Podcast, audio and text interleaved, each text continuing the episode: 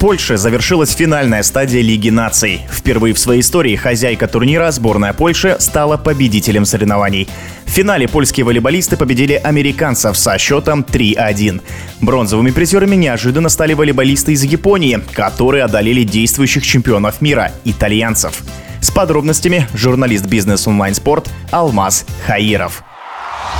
Сборная Польши была фаворитом финала восьми Лиги наций и, как мне кажется, закономерно победила. У них впечатляющая глубина состава, которая очень помогает главному тренеру Горбичу в его работе. Такому подбору игроков вообще, мне кажется, позавидует любой тренер. Например, у них сломался основной диагональный Барта Шкурок. В полуфинале и финале вместо него шикарно сыграл Лукаш Качмарок. Во время финала втором получил блокирующий Матеуш Бенек, вышедший Норберт Хубер сыграл как минимум не хуже. И много ли сборных, которые держали бы в запасе Вильфреда Фреда Леона. А поляки могут себе это позволить. Тот же полуфинал он начинал в запасе, а в финале был заменен в конце второй партии, когда не забил там 3-4 мяча. Потому что у Горбича есть другие парни с другими сильными качествами, которые могут достойно заменить Леона. Американцы, безусловно, удивили тем, что развалились совершенно после второй партии, хотя это была одна из самых стабильных и хорошо организованных команд турнира. В полуфинале они сами разбили Италию в пух и прах, а в финале две партии выглядели совершенно беспомощными. Возможно, все дело в банальной усталости. Накануне они играли полуфинал вторыми, у них было меньше времени на отдых, а команда достаточно возрастная. Основному блокирующему Смиту 38 лет, Андерсону, главному бомбардиру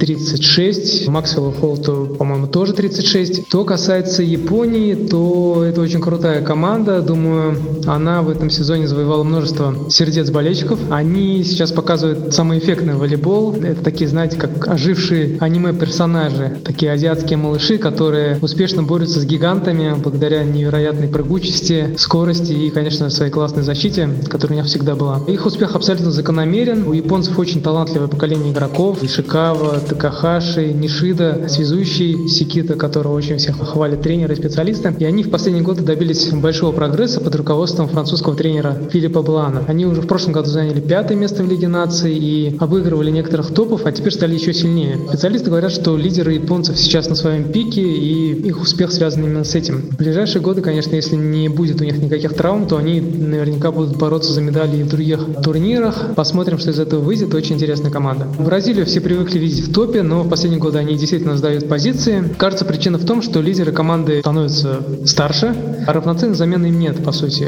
Там большая конкуренция за место в составе тоже. Тот же диагональный Алан пока не дотягивает до того уровня, который показывал сборный Уоллес, завершивший карьеру. Есть кадровый голод точно в линии линии доигровщиков.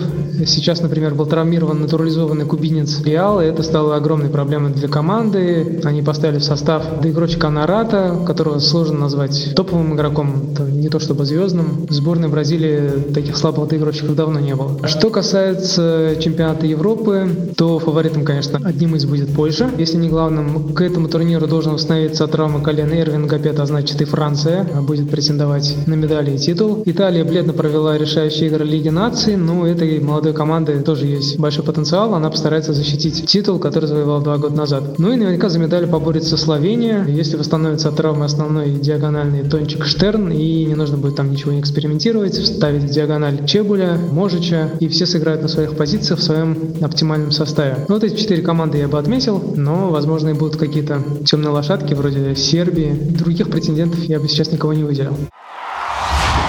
Это был комментарий журналиста «Бизнес онлайн спорт» Алмаза Хаирова. Решающий